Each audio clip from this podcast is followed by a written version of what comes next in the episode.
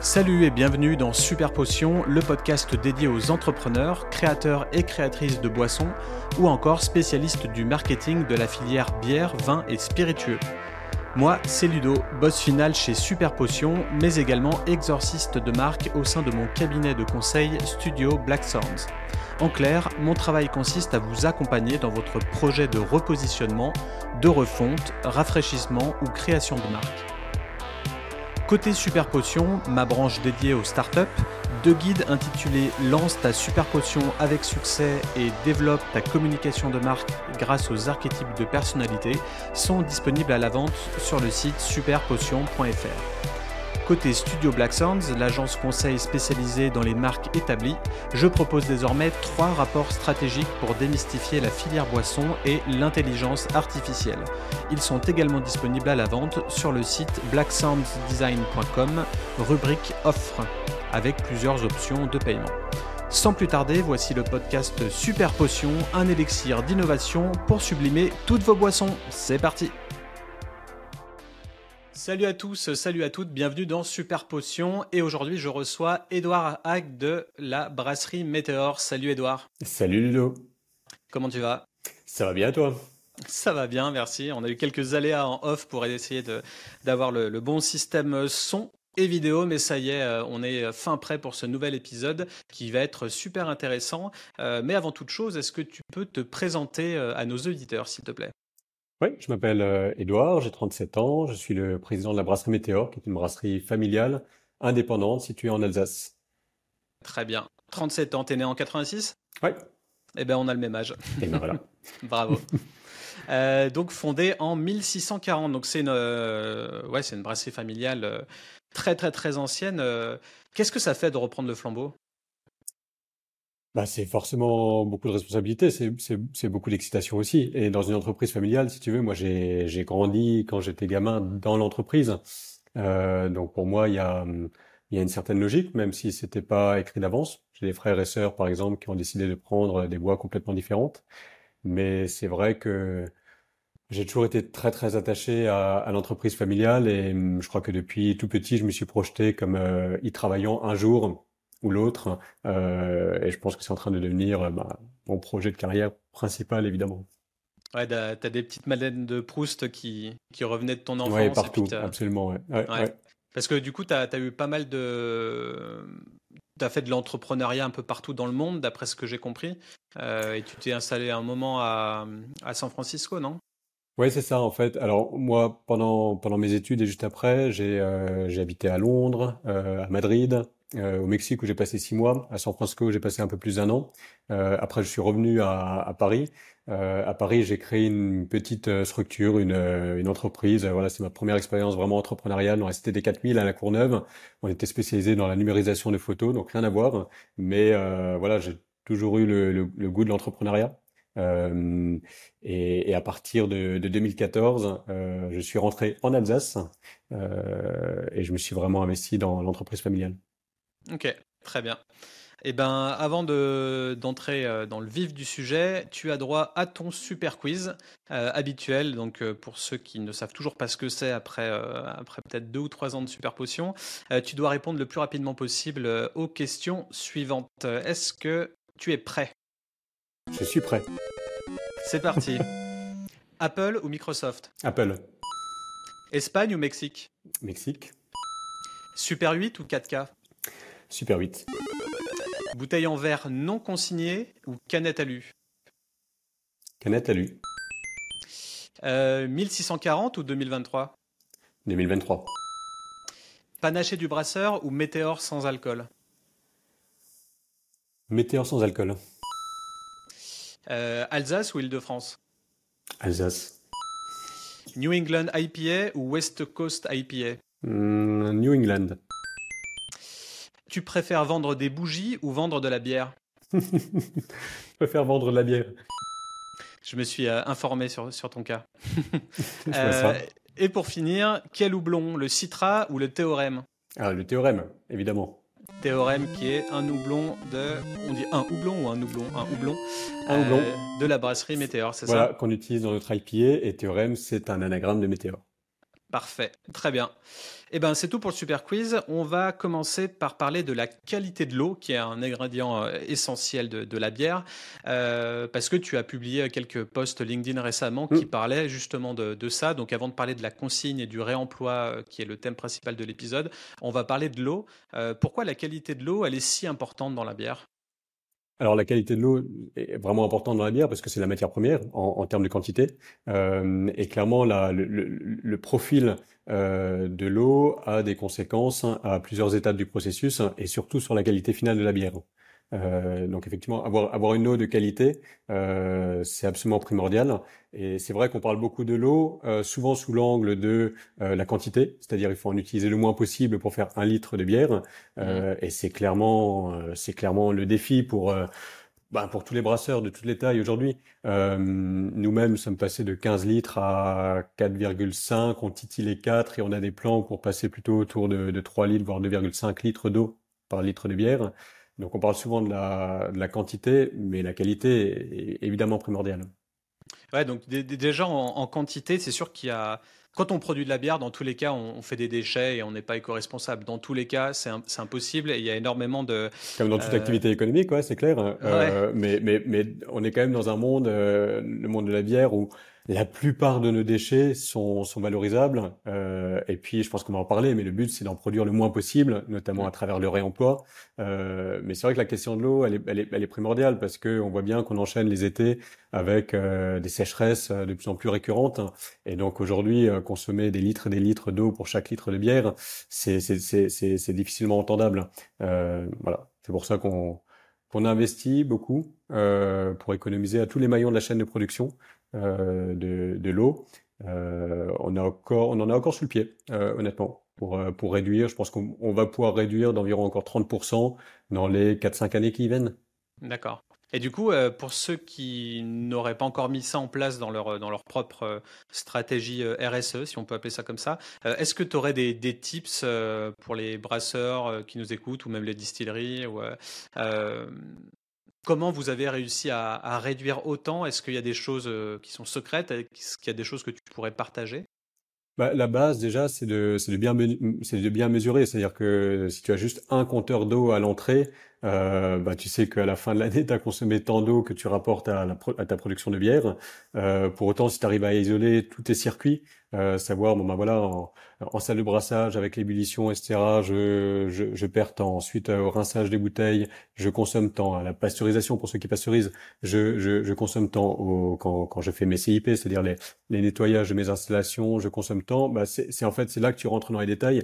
Et honnêtement moi j'ai pas de conseils à donner parce que toutes les installations sont un peu différentes on a tous des équipements un peu différents. Mais c'est c'est avec ce genre de démarche euh, que tu comprends vraiment où tu as des pertes euh, un, un, peu massives et, et que tu te concentre sur les équipements qui sont les plus euh, consommateurs d'eau. Et c'est vrai que les équipementiers, euh, si je puis dire, ceux qui fabriquent des, euh, des machines, que ce soit une rinceuse, une laveuse, etc., ont fait eux-mêmes d'énormes progrès ces, dernières années. Et du coup, il y a un job qui est vraiment focus sur euh, la réduction d'eau ou comment on va faire pour. Euh, il y, y, a un titre de, de ce métier-là qui, qui Non, qui alors chez nous, chez nous, c'est pas juste une personne qui est concernée par le sujet, c'est finalement un certain nombre de personnes euh, dans, dans tous nos, nos, nos, différents services techniques, et on suit, on suit justement tous ces ratios. Euh, et puis on travaille aussi avec des sociétés euh, externes euh, de manière à identifier là où on consomme le plus d'eau. Et après, quand on parle d'eau, il y a aussi un levier qui est très important. Ce sont les effluents, c'est-à-dire l'eau qu'on rejette entre guillemets dans la nature. Et donc nous, ça fait maintenant quasiment 20 ans qu'on a déjà notre propre station d'épuration. C'est une station d'épuration équivalent, pour, pour donner des ordres de grandeur, à 30-35 000 personnes. Et donc on rejette euh, dans la nature, dans la petite rivière qui passe euh, à côté de chez nous, la Zorn, on rejette un effluent qui est parfaitement propre, parfaitement nickel, euh, évidemment contrôlé par, par, par les autorités. et je pense que ça, ça c'est important aussi. Ouais. Après, ouais, peut-être euh, dernier conseil, tu me coupes si, si, je suis trop long, mais il y a toute la question de la réutilisation. Et ça, c'est vraiment nouveau en France. Il y a des pays qui font ça depuis très longtemps, l'Espagne, Israël, etc., qui sont souvent cités. Euh, et, et, et, en France, c'est en train d'arriver. On, on, attend les décrets, etc. Mais on pourrait très bien imaginer que à la sortie de la station d'épuration, on a, on a une eau qui est qui est franchement propre, qu'on mmh. puisse la réutiliser, non pas pour faire de la bière évidemment, mais pour euh, pour, pour, un certain nombre d'usages. Ouais, c'est ça, refroidir, euh, euh, pasteuriser. Enfin voilà, il y a, y a, pas mal d'usages qui nous permettraient d'utiliser cette eau qui sort de la station d'épuration. Et là, ça fait autant d'eau euh, qu'on pompe en moins de la nappe phréatique. Donc c'est un, levier vraiment intéressant. Carrément. Et en parlant d'eau aussi, il y a aussi le profil de l'eau pour faire de la bière. Est-ce que tu sais quel est le profil de, de l'eau en Alsace En gros, euh, avec l'eau que vous avez en Alsace, euh, il vaut mieux faire, faire quelle bière? Bah, traditionnellement en Alsace, euh, on fait des bières plutôt de type pils, des bières de fermentation basse. Et c'est mmh. vrai qu'on a un profil qui, de, qui de base correspond plutôt bien à ce genre, à ce genre de bière. maintenant, aujourd'hui, tous les brasseurs, y compris nous, euh, rectifions euh, l'eau pour avoir exactement le profil euh, tel qu'on le souhaite au, moment du brassage. C'est c'est c'est vraiment la pratique la plus courante et c'est aussi un gage de qualité au final. Ouais, pour partir sur quelque chose de neutre et pour pouvoir faire la recette un peu n'importe où. Après, je ne sais pas si vous en avez besoin vu que vous produisez en, Alsace, mais, mais souvent, oui, il faut rajouter des petits sels minéraux par-ci par-là pour arriver à, ah. Ouais, c'est ça. Et nous, en fait, on a de base, on a une eau qui est un peu trop dure, euh, donc un peu trop calcaire euh, à notre goût, et c'est pour ça qu'on fait une, voilà une petite rectification pour avoir le profil euh, exactement qu'on souhaite. Ok, parfait. Euh, bah, du coup, là, on va passer un peu au contexte de la, de la consigne. Euh, la consigne permet-elle de réduire la consommation d'eau, justement? Parce qu'en fait, euh, j'ai regardé ton petit, ton petit PDF qui parle du, process de, la consigne, et il y a quand même une étape de lavage des bouteilles dans le process. Est-ce que ce lavage-là fait pas justement consommer plus d'eau? Si, donc c'est très intéressant. C'est-à-dire que, en fait, si on compare le réemploi avec la filière classique qui est le recyclage, en gros, je prends ma bouteille, je la mets dans la benne à verre, ça va dans un chez un verrier et c'est refondu euh, pour être transformé dans une nouvelle bouteille. Donc je compare les deux, un réemploi versus recyclage sur l'ensemble du cycle de vie. Avec le réemploi, on consomme 30% euh, d'eau en moins. Donc c'est quand même significatif. Par contre, c'est pas au même endroit parce que avec le réemploi, là on consomme de l'eau, euh, c'est au niveau du lavage. Voilà. Et donc, nous, sur notre site, dans notre brasserie à Orfelden en Alsace, bah, le fait qu'on fasse tellement de réemploi, euh, ça a plutôt tendance à augmenter nos ratios parce que euh, c'est de l'eau qu'on consomme ici. Euh, Quelque part, on, on, c'est pas ce qu'il faut faire, mais on améliorerait presque nos, ratios, mais uniquement sur le site euh, de la brasserie Météor en faisant moins de réemploi. Ce serait complètement absurde, mais c'est juste pour, pour expliquer le, le, raisonnement. Et par contre, il y aurait beaucoup plus d'eau qui serait consommée chez le verrier. Pour ça, si on raisonne sur l'ensemble du cycle de vie euh, de, la bouteille, c'est 30% d'eau en moins. Par contre, si on raisonne euh, ben, à l'échelle de la brasserie qui fait du réemploi, euh, ou chez le laveur, quand, c'est un laveur externalisé, ben là, effectivement, on a un phénomène d'augmentation de la consommation d'eau. Ok. Oui, c'est assez intéressant et du coup, ça met en exergue le fait que les gens ne sont peut-être pas éduqués sur, euh, sur cette question du réemploi. Enfin, ce terme-là, on parle tout le temps de recyclage et en ce moment, vu qu'il y a le boom des canettes, euh, tout le monde dit la canette à lieu, recyclable à l'infini, etc., etc. Encore faut-il savoir le faire euh, dans, la pratique. mais du coup, le mot réemploi, enfin, on a recyclage en tête tout le temps, mhm. mais le mot réemploi, non. Et, je pense que c'est peut-être un tort pour le consommateur. Il devrait connaître ce, terme et, et l'utiliser, quoi. Ah bah absolument. Euh, alors là, tu prêches vraiment un convaincu, mais euh, nous, on pense que le réemploi, nécessairement, il, va s'imposer parce que, euh, en gros, le réemploi par rapport au recyclage, c'est 79% d'émissions de CO2 en moins. Donc c'est quand même pas rien, quoi. C'est pas 5 ou 10% d'émissions de CO2 en moins, c'est 79% d'émissions de CO2 en moins. Et c'est 30% de consommation d'eau en moins, comme je le disais, sur l'ensemble du, du, cycle de vie. Et en plus, euh, et en plus, c'est moins cher pour le consommateur. Pourquoi? Parce que la même bouteille est utilisée, dans notre cas, entre euh, quasiment 20 fois, entre 20 et 25 fois. Euh, et donc, même si la bouteille à l'achat coûte un peu plus cher, même s'il y a un peu des coûts de lavage, des coûts pour ramener la bouteille, etc., en fait, à l'usage, c'est-à-dire à chaque fois qu'on utilise cette bouteille, elle coûte moins cher qu'une bouteille neuve. Et donc, ça, ça permet d'avoir un prix de revient qui est plus faible, et ça permet au bout du bout d'avoir un, prix qui est moins cher pour le consommateur. Donc franchement, d'avoir une alternative qui est à la fois moins chère et plus vertueuse d'un point de vue environnemental, c'est quand même assez rare. Et donc nous, on pense que le réemploi a tout pour réussir dans les années qui viennent. Ok. Et depuis quand la brasserie Météor utilise-t-elle la consigne des, bouteilles? Bah, En fait, depuis toujours. Euh, alors depuis toujours, ça veut dire depuis qu'on a commencé à faire des bouteilles. Euh, tu le disais en introduction, nous sommes la plus ancienne brasserie de France. On brasse sur ce site depuis le XVIIe siècle, depuis 1640. Et donc traditionnellement, on vendait de la bière qu'en tonneaux, des, des, tonneaux en bois. Et puis les premières bouteilles sont arrivées à la fin du 19e, début du 20e. Les, les plus anciennes bouteilles, d'ailleurs, on, on, en a encore quelques. D'ailleurs, il y en a là derrière euh, sur mon bureau, c'est vraiment les, les, anciennes bouteilles qui, par nature, ces premières bouteilles, elles étaient toutes consignées. Si tu veux, ça coûtait tellement cher euh, une bouteille en, en verre, euh, c'est du quasi artisanal à la base, que mmh. ça ne venait pas à l'esprit euh, de nos anciens de se dire bah ouais, je vais la casser, je vais la refondre et je vais en faire une nouvelle bouteille. Enfin, honnêtement, et d'ailleurs quand on y pense, c'est complètement absurde. Tu as, une carafe mm. d'eau chez toi en verre, euh, à chaque dîner, tu dis pas tiens chérie, casse la casse la carafe et on va en racheter une demain chez Ikea. c'est pas comme ça que ça marche. Donc euh, tout ça pour dire, les premières bouteilles, euh, elles étaient toutes consignées et, et, on les lavait. Et puis petit à petit, ça s'est organisé, notamment l'ensemble des brasseurs d'Alsace. Euh, il y en avait beaucoup à l'époque, hein, des, des, brasseurs d'Alsace de taille comparable à, à la brasserie Météor, euh, se sont organisés pour avoir un seul et même euh, standard de bouteille, c'est-à-dire la même bouteille qui soit interchangeable, euh, c'est-à-dire que moi je peux récupérer la bouteille de l'autre brasseur et inversement. Et, et, et c'est comme ça que ça s'est organisé et que ça perdure jusqu'aujourd'hui. Donc, euh, en gros, depuis qu'on fait des bouteilles, on fait du consigné. Et on s'est mis aux bouteilles recyclables seulement, entre guillemets, euh, dans les années 70, quand en fait le, le, la consigne et le réemploi a commencé à disparaître dans beaucoup de régions de France. Et donc, la seule manière aujourd'hui de vendre de la météore en bouteille, euh, en Bretagne, par exemple, bah, c'est avec des bouteilles recyclables. Parce que pour l'instant, personne, même si c'est en train de changer, mais pour l'instant, personne ne prend du réemploi. Ouais, je comprends. J'arrive même pas à comprendre pourquoi on a enlevé la consigne. Enfin, je suis vraiment pas un spécialiste de ça et je comprends pas pourquoi la consigne est partie pour qu'elle revienne maintenant. À quoi ça a servi en fait? Enfin, mais, parce que, ça mais, mais, parce, mais, parce, que dans un monde où euh, l'énergie coûtait rien et était abondante, euh, bah, c'est sûr que c'est un peu plus simple euh, pour euh, le client final, pour le consommateur euh, final, de mettre ça à la benne à verre plutôt que de le ramener jusqu'au magasin. De, voilà, c'est sûr, il y a une petite contrainte. Il faut ramener ces bouteilles euh, jusque dans, dans, un magasin, une machine de déconsignation, avoir un bon d'achat en échange, etc. Et donc, euh, à l'époque où on a inventé le briquet jetable, le rasoir jetable, tout ce que tu veux, bah, on a inventé quelque part la bouteille jetable parce que c'était un peu plus simple. Mais, mais aujourd'hui, c'est complètement, euh, ouais, ça paraît, ça paraît une pratique d'un autre temps. Ah oui, c'est sûr. Et du coup, j'allais te demander quelle est la proportion de la production aujourd'hui en bouteilles consignées, mais c'est toutes, du coup? Non, c'est pas toutes. Euh, nous, sur les, sur les bouteilles, c'est à peu près 50%.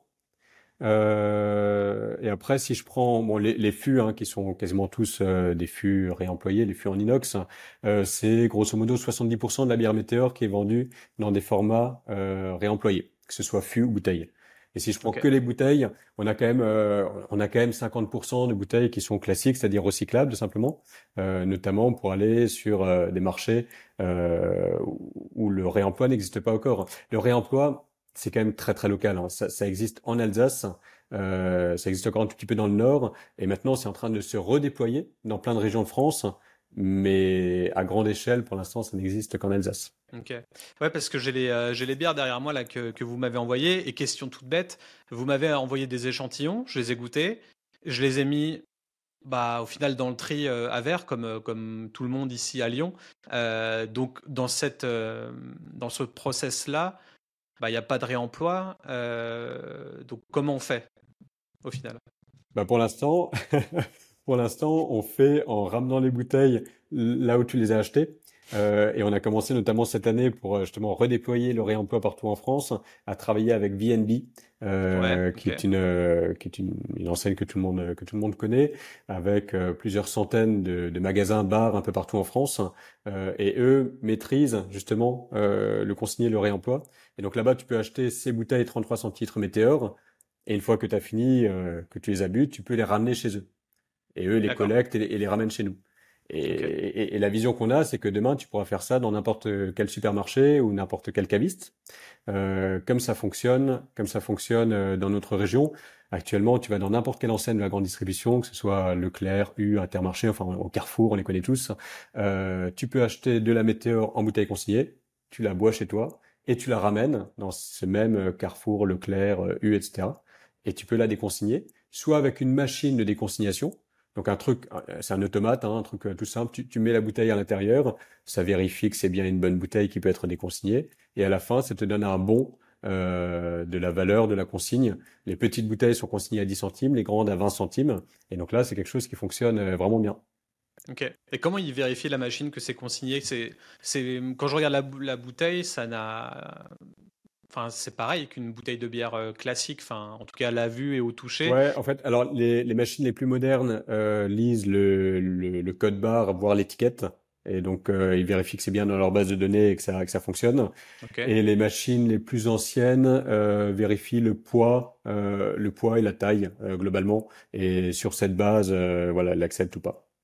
Et du coup, le poids et la taille sont censés être plus ou moins volumineux qu'une bouteille recyclée? Alors, le, le poids est un peu plus important sur une bouteille réemployable. Euh, parce que il faut qu'elle dure chez nous, hein, c'est entre 20 et 25 rotations. Donc, il faut que ce soit un peu plus solide. Voilà. Euh, et donc, ça, voilà, c'est une bouteille qui est un peu plus lourde, un peu plus solide, qui coûte donc aussi un peu plus cher à l'achat, euh, mais par contre qui est euh, beaucoup plus solide et qui peut être utilisé euh, bah, entre 20 et 25 fois. Ouais, c'est vrai qu'on est dans un monde marketingment parlant qui est, qui est complexe avec toutes ces histoires de d'éco-responsabilité, etc., de carbone négatif, tout ça. Et, et du coup, il faudrait la formule parfaite pour arriver à, à, à, choisir entre la canette, entre le, la bouteille consignée, la bouteille recyclée, parce que si tu dis que la consignée, elle est un peu plus lourde, du coup, en logistique, bah, ça peut prendre plus de poids. Donc, euh, euh d'un autre côté, il euh, y, y, a des choses qui, bah, qui sont moins euh, éco-responsables que la canette pour le stockage. Ou, Alors tout, tout, tout, ça a été pris en compte en, dans, ouais. dans, les différentes études. Donc celle que je citais qui, qui montrait qu'il y avait 79% d'émissions de, de, CO2. Euh, et d'ailleurs dans les études les plus récentes aussi qui ont été publiées au mois de juin euh, par l'ADEME et qui vont qui vont dans le même sens, hein, qui montrent que euh, même à l'échelle du territoire français, hein, même s'il fallait faire 600 km d'aller-retour en, en, en, moyenne, malgré le surpoids de la bouteille consignée, malgré quelque part les émissions de CO2 euh, de, du, du, camion qui ramène les bouteilles, etc. Eh ben, le réemploi reste largement plus vertueux que le que le verre euh, que le verre recyclable. Euh, par okay. contre, tu as raison.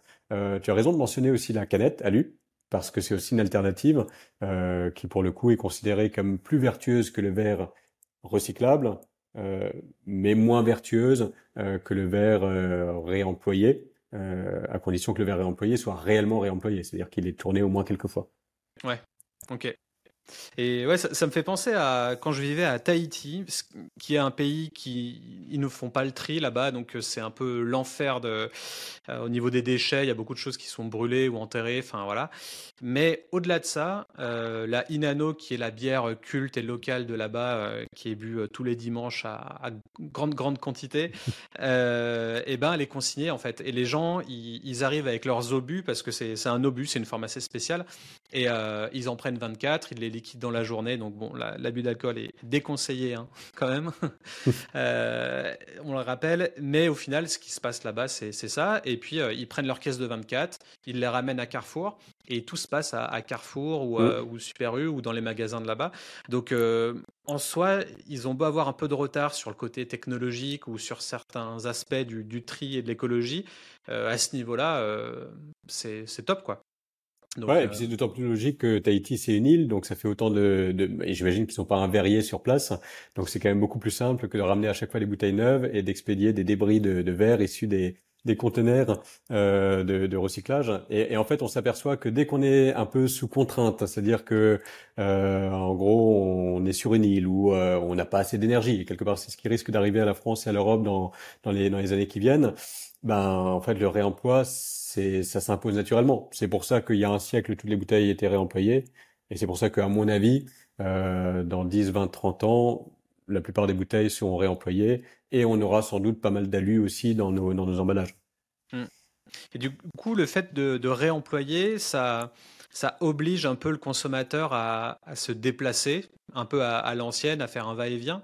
Euh, c'est un peu antithétique avec le, le, boom du numérique, du digital et le fait de commander ses bières sur Internet euh, ou en box, etc. Parce qu'après, bah, tu ne vas pas les, les, renvoyer, je suppose. Euh, comment vous arrivez à, à juguler les, les deux choses? Alors pour l'instant, la proportion de, gens qui achètent des bières sur Internet, elle est quand même encore euh, très très faible. Mais je vois bien ce que tu veux dire. enfin, le système de distribution de l'alimentaire, de manière générale, va pas mal évoluer dans les années qui viennent, euh, à mon avis. Et donc, ça suppose que cette euh, notion du réemploi, qui d'ailleurs va pas se limiter à la bière, et va pas se limiter non plus aux bouteilles, on pourrait très bien imaginer que demain les pots de yaourt, les pots de, je sais pas quoi, de cornichons, de mayonnaise, etc., que tout ça soit soit réemployable. Et donc, c'est certain qu'il y a une énorme logistique à mettre en œuvre. Et, c'est pour ça que ça peut pas se faire du jour au lendemain. Enfin, c'est, il faut voir qu'il y a des contraintes derrière qui sont industrielles et logistiques qui sont euh, euh, franchement massives. Mmh. et et, et, ça va pas se faire du jour au lendemain. Néanmoins, euh, on sent aussi que d'un point de vue réglementaire, on va dans cette direction. Il y a au niveau français la loi AGEC, euh, donc sur l'économie circulaire, qui impose à tous les metteurs en marché euh, d'avoir 10% de réemploi d'ici 2027. Et là, pour le coup, c'est aussi pour les fabricants de yaourts, pour les fabricants de, de confitures, ce genre de choses. Donc 10%, nous, on y est largement. Euh, la plupart des brasseurs, ils sont largement parce que euh, on, on, considère dans ces 10% aussi les fûts. Euh, voilà, donc pour tous les brasseurs qui font des, des fûts inox, voilà, 10%. Dans notre métier, c'est largement atteignable. Mmh. par contre, dans notre métier, c'est vraiment une révolution. Et derrière cette loi AGEC, il y a des réglementations européennes qui arrivent, alors plutôt à échéance 2030, mais 2030 c'est quand même euh, presque presque demain, euh, qui vont imposer aussi un taux de réemploi euh, dans tous les emballages en verre. Donc voilà, on sent bien que la, la mécanique est en route, mais il faut pas non plus s'attendre à ce que au 1er janvier 2024 il y ait du réemploi partout, parce que parce qu'en fait on, notre système en gros, nos brasseries, nos, nos, nos distributeurs sont pas câblés comme ça pour l'instant, donc ça met un peu de temps. Et ça devient au final votre, votre fer de lance, euh, votre, votre vision, en fait, à long terme pour la brasserie Météor? Bah, disons, c'est, alors c'est, c'est, enfin, c'est pas la seule, c'est pas, disons, c'est pas ça la vision de, de, de, de la brasserie Météor. La vision de la brasserie Météor, c'est, euh, c'est d'être une brasserie, euh, de rester une brasserie indépendante, euh, de nous faire connaître partout en France, de faire des bières de qualité, etc. Mais par contre, euh, d'un point de vue, euh, comment dire, ce qu'on appelle nous extra-financier, en gros, euh, c'est-à-dire euh, tout l'impact qu'on peut avoir positif sur euh, sur sur la planète, sur la société, etc. Ouais, ça c'est un pilier, c'est un pilier vraiment important de notre politique RSE, comme tu disais avant, ou extra-financière, peu importe comment on l'appelle. Mm. Ok, mais vous n'êtes pas forcément société à mission ou vous n'avez pas vocation à le devenir Non, pour l'instant on n'est pas on n'est pas société à mission, mais ce qui nous empêche pas de, je pense, d'avancer dans, dans la bonne direction sur pas mal de sujets. Ouais, carrément. Et niveau distributeur, comment ça se passe? Est-ce que est-ce qu'ils en raffolent de, ce verre euh, consigné Est-ce que c'est plus compliqué? Alors niveau distributeur, j'ai vu les choses vachement évoluer ces, ces, dernières années. Honnêtement, il y a dix ans, euh, les distributeurs, ils avaient qu'une envie, c'était d'arrêter la consigne. Là, on en faisait encore, donc plutôt plutôt en Alsace, euh, mmh. parce que ils jugeaient que c'était compliqué. Et c'est vrai, il y a forcément des contraintes aussi qui sont associées à la consigne pour le distributeur, euh, tu as un magasin, ça suppose qu'il est euh, euh, bah, du staff, du personnel euh, qui trie les bouteilles en arrière boutique. Euh, c'est du stockage forcément, toutes ces bouteilles vides. Enfin voilà, c'est de, la, de la logistique retour jusqu'à jusqu'à leur plateforme, puis de leur plateforme jusqu'à chez nous. Donc euh, ouais, ils voyaient ça vraiment sous l'angle de la contrainte. Et en gros, s'il n'y avait pas eu un, une énorme attente de nos clients euh, pour euh, nos bières météores en bouteille consignée, clairement, ils auraient arrêté. Euh, ils n'ont pas arrêté parce que ils, voilà, ils, avaient, ils avaient vraiment une demande très très forte. Hein. Mmh. et j'ai vu globalement les choses évoluer ces dernières années, où maintenant il n'y a plus aucune remise en cause du consigné localement et partout ailleurs en France. des délégations RSE, des services RSE, des services achats, des différentes enseignes qui viennent nous voir, qui s'intéressent au sujet et qui réfléchissent à comment redéployer ça, justement dans les régions où ça a complètement disparu. Donc ils ont vraiment complètement complètement changé. Et en fait, il y a, il y a deux choses qui les intéressent. Alors le côté un peu économique, hein, je, disais, je disais avant que, en tout cas pour nos bières, euh, vu qu'on a une laveuse intégrée, etc., c'est un peu moins cher dans bouteilles consignées, en bouteilles réemployables en bouteille recyclable. Donc ça, ça les intéresse un peu, mais c'est pas vrai. Voilà, c'est pas vrai pour tous les brasseurs. Ça, dépend beaucoup de la logistique qu'on a, etc. Non, mais par contre, ce qui les intéresse énormément, c'est l'aspect RSE. C'est-à-dire que toutes ces, tous ces distributeurs sont quand même euh, poussés par euh, par l'opinion publique, par euh, leurs propres clients, par l'État, enfin un peu par tout le monde, euh, pour faire des choses un peu plus vertueuses. Et donc là, ils se disent bon bah on est obligé de bouger et c'est un sujet qu'on doit regarder. Ok. Et du coup, si on arrive sur les avantages de la consigne, quels sont au final les, bénéfices écologiques de la consigne des bouteilles? Est-ce que tu aurais peut-être des, chiffres ou des choses Ouais, bah, je, te disais, hein, pour moi, les, vraiment les deux grands chiffres à retenir, c'est 79% d'émissions de CO2 en moins. Ok. Voilà, donc 79%, hein, c'est, j'insiste là-dessus, c'est pas 5 ou 10%, c'est, c'est vraiment massif, hmm. et 30% d'économie d'eau euh, sur l'ensemble du cycle de vie. Alors ça, c'est une étude qui avait été faite euh, il y a quelques années, qui a été réactualisée par, euh, par l'ADEME, euh, et qui a été faite sur un périmètre de 220 km autour de la brasserie.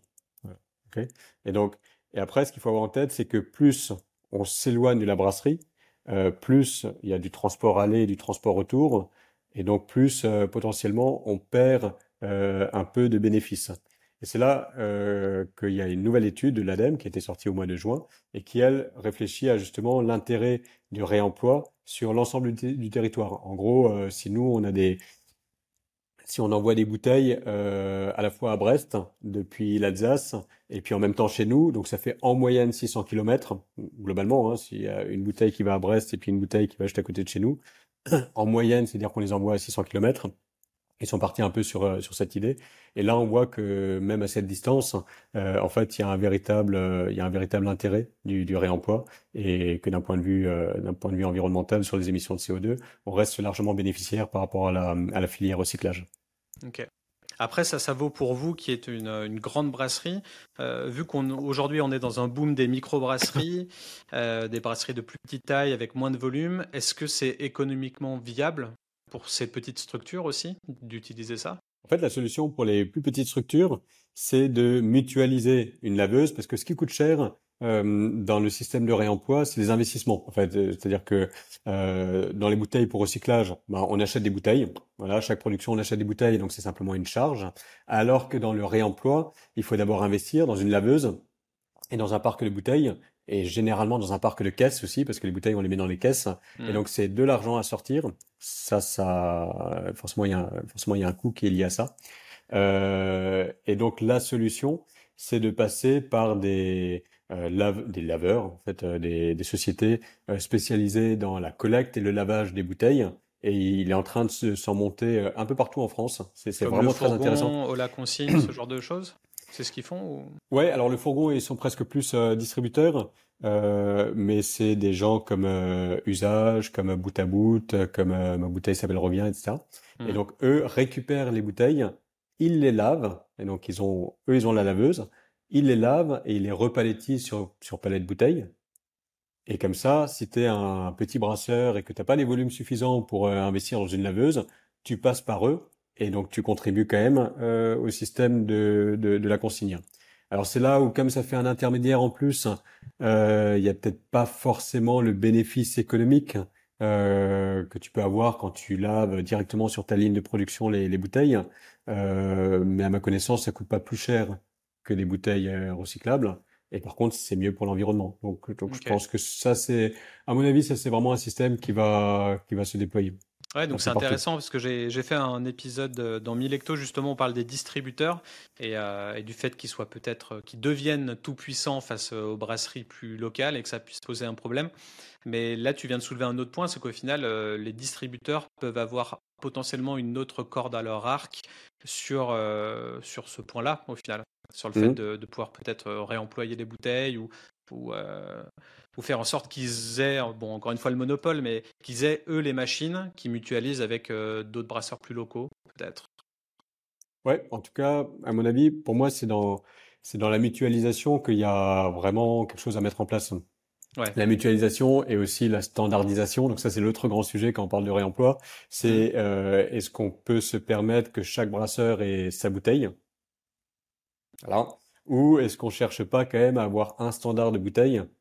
Euh, Et auquel cas, dans ce cas-là, si nous, Brasserie Météor, on met notre bière dans une euh, bouteille qui est standardisée, euh, qu'on en vend euh, par chez toi à Lyon, ben on pourrait très bien imaginer qu'il y a un brasseur local qui la récupère, qui la lave et qui mette sa propre bière pour la vendre ensuite, j'en sais rien, moi, à Marseille, hmm. puis enfin et, et, ainsi de suite.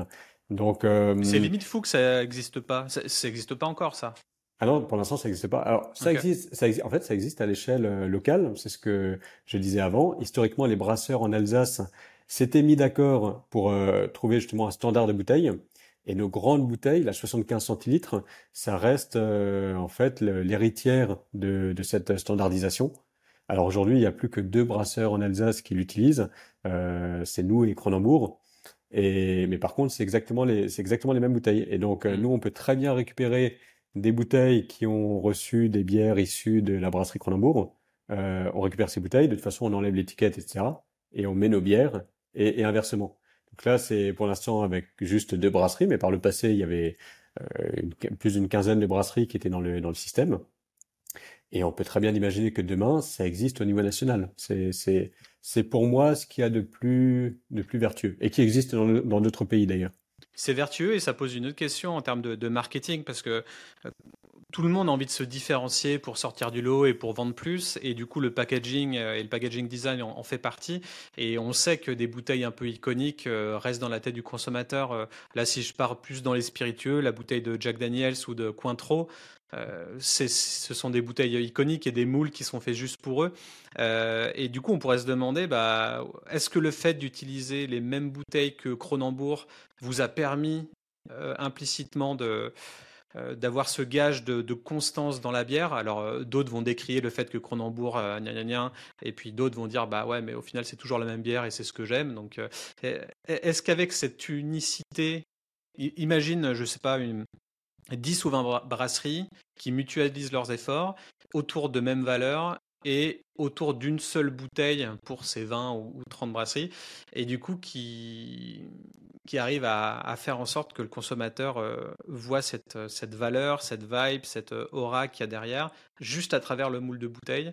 Euh, là, toi, tu parles d'une unicité, d'une standardisation à l'échelle nationale, ou si déjà on peut faire ça sur un petit nombre de bouteilles, ce serait déjà bien. Ouais, j'entends tous ces arguments sur euh, effectivement c'est important c'est important pour se différencier aussi que d'avoir des, bouteilles différentes.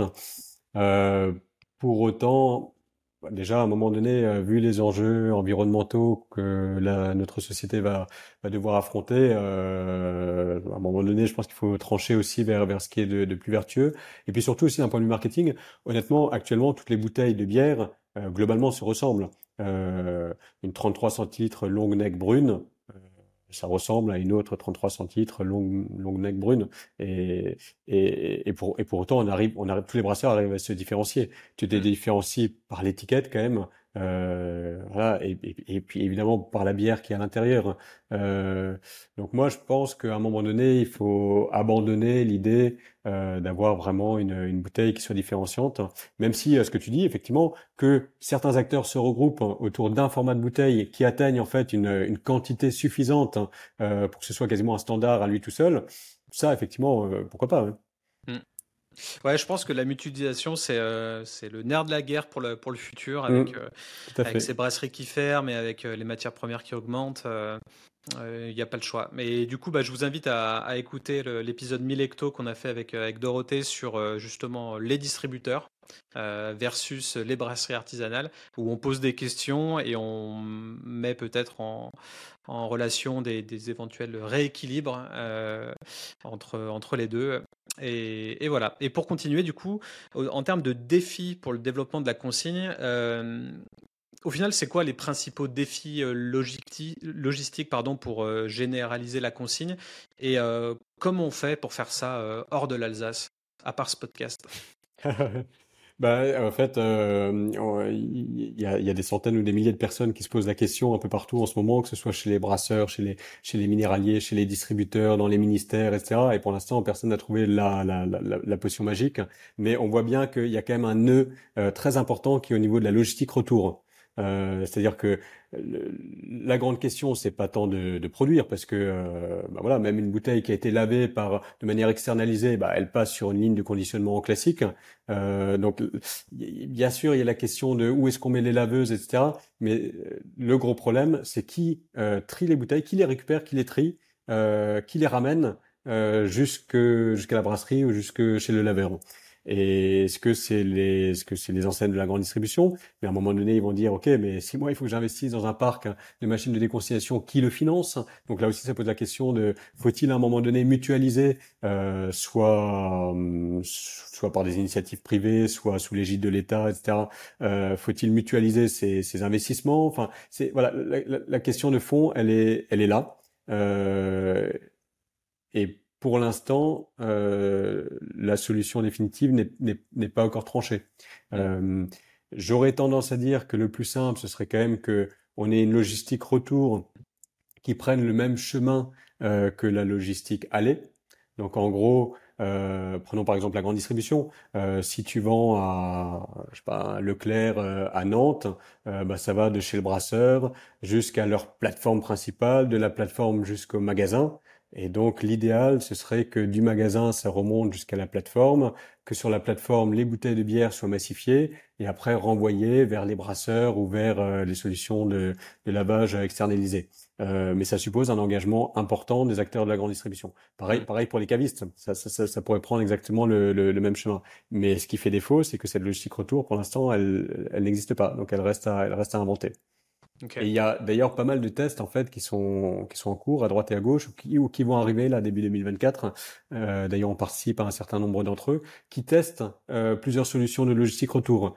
Euh, certains pensent par exemple, euh, et c'est à mon avis une idée tout à fait pertinente, qu'on pourrait aussi s'appuyer sur la distribution CHR les, les, les, les France Boissons, les C10, les Distriboissons, etc. Parce que eux, ça fait partie intégralement, ça fait partie intégrante de, de leur métier.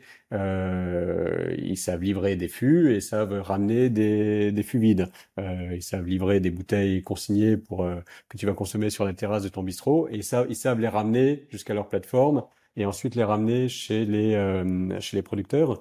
Donc euh, voilà, peut-être qu'on peut, s'appuyer sur eux pour, dans un premier temps, collecter euh, des bouteilles vides dans les magasins où on les a achetées. Voilà, mais personne n'a encore trouvé la solution parfaite.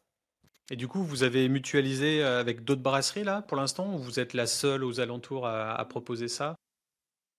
Donc actuellement, comme je disais, on, euh, on mutualise un parc de bouteilles et c'est en fait tout à fait historique avec avec Cronenbourg. Pourquoi? Parce que bah, ah historiquement, on était une quinzaine de brasseries en Alsace à avoir le même parc de bouteilles et puis euh, de 15, euh, bah, il y en a beaucoup qui ont fermé, certaines qui ont arrêté de, de faire de la bouteille consignée, etc. Et donc on se retrouve plus qu'à deux. Voilà. Donc, donc à ce niveau-là, il y a de la, il y a de la mutualisation. On a, on a aussi été à l'initiative d'un réseau qui s'appelle Alsace Consigne, où se mmh. trouvent, euh, pour le coup à l'échelon local, euh, tous les producteurs de bouteilles consignées, qui soient d'ailleurs brasseurs, producteurs de jus de fruits, euh, d'eau minérale, etc., pour, euh, pour voir quelle, quelle, quelle démarche on peut mutualiser. Et puis aussi pour, euh, bah en fait, pour faire parler du réemploi euh, auprès du grand public, auprès des distributeurs, auprès des collectivités locales, etc. Ouais. Ça, semble inévitable pour la suite. Euh, D'accord, bah ouais, il y a, pas mal de choses à mettre en place il va falloir mettre des, bonnes pratiques dans la, tête des gens et euh, rappeler que le recyclage c'est bien, mais que le réemploi c'est mieux. Euh, est-ce que que tu aurais d'autres choses euh, dont tu voulais parler que j'aurais peut-être pas euh, euh, pensé à à dire ou sur, sur le réemploi, tu veux dire?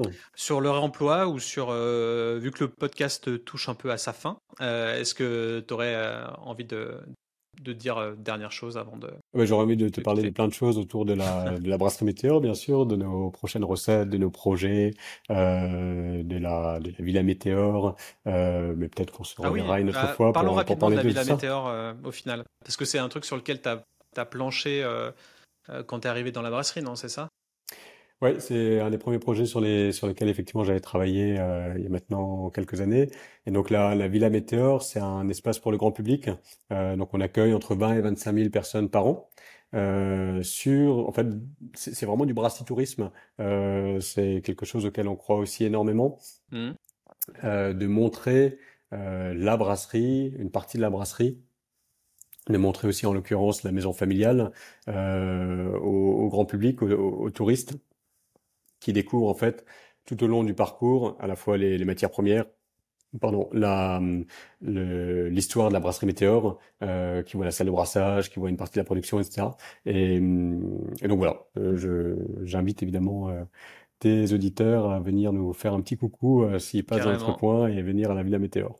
Et ça représente du coup bah, pas mal de touristes et ces visites sont sont payantes Il y a une dégustation à la fin Comment ça se passe En fait, le système, c'est que l'entrée, l'entrée est payante, donc elle coûte, elle coûte 9 euros. et à la fin, tu as quatre bières en dégustation. Donc mmh. voilà, c'est comme ça que ça fonctionne. Ok, parfait. Et ouais, je pense que c'est aussi une des clés pour pour euh, avoir du revenu un petit peu euh, récurrent euh, qui passe pas aux oubliettes. Enfin, franchement, c'est une bonne chose d'aller d'aller visiter les brasseries comme ça se passe pour le vin ou pour les distilleries. ça met toujours un peu de beurre dans les épinards et c'est pas plus mal. pour finir sur les du coup les, les bières consignées que vous sortez chez VNB et qui vont peut-être euh, qui vont peut-être promouvoir cette, euh, ce réemploi. Euh, il y a une triple, une IPA, une cerise. et la Noël. Et la Noël, ok. Donc quatre bières distribuées chez VNB à partir de. Ça y est, depuis avril dernier. Avril, ok, ça marche. Et est-ce qu'il y aura un petit peu des, des PLV au niveau de VNB pour, euh, pour dire euh, que ces bouteilles sont, sont consignées? Est-ce qu'il va y avoir des, petites actions autour de ça? Oui, tout à fait. Effectivement, il y a de la PLV, il y a de la PLV et de, la mise en avant. Euh, pour bien expliquer aussi auprès des consommateurs un peu un peu néophytes qui connaissent pas bien le réemploi ce que c'est et puis le gros avantage d'une enseigne comme VNB c'est que ils sont déjà quand même accoutumés à la, à la consigne et que contrairement à la grande distribution, il y a des il y a des vendeurs en magasin qui peuvent expliquer aussi la démarche. Euh, donc c'est ça qui est, qui est intéressant. Ouais. Ce qui devrait y avoir dans, dans la grande distrib, hein. je pense que complètement. On n'est peut-être pas très loin hein, d'avoir un espace vraiment caviste au sein de la grande distrib avec potentiellement euh, des experts. Euh, peut-être dans les magasins les plus grands ou les plus performants, je sais pas, mais, mais ça se démocratise tellement la, la bière, les facings de bière commencent à, à, être assez fous, même à Casino, à, à Carrefour, etc.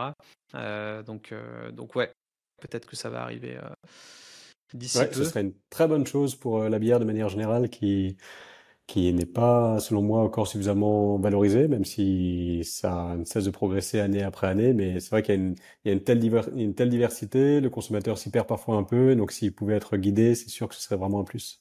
Ouais, c'est sûr. Et en même temps, on parle de ça. Quand tu vas dans un carrefour dans le rayon vin, euh, c'est pas mieux, quoi. Et pourtant, le vin, c'est beaucoup plus, démocratisé en France, mais tu n'as aucun conseiller dans les rayons vin qui va te dire euh, qu'il vaut mieux prendre un sans sulfite ou, non. Et au final, tu es livré à toi-même et tu sais pas quoi acheter. Tu fais juste en fonction de la, du prix et de, l'étiquette. Mais euh, quand tu es néophyte. Mm. Mais bon. Euh, bah, avant, de, avant de nous quitter, est-ce que tu peux nous, nous, rappeler un petit peu comment on peut te contacter et puis peut-être le, le, site, euh, le site internet de, la brasserie euh? Oui, le site internet de la brasserie, c'est www.brasserie au singulier-du 6 météor.fr et pour me contacter, le plus simple, c'est LinkedIn. Ok. LinkedIn, Edouard Oui, Edouard Rag. Ou Instagram. Ok, ça marche. Bah, écoute, euh, ravi de t'avoir reçu euh, dans l'émission. Euh, pensez à la consigne. Et puis, bah, peut-être à bientôt autour d'un autre sujet. Avec plaisir. À bientôt. Salut.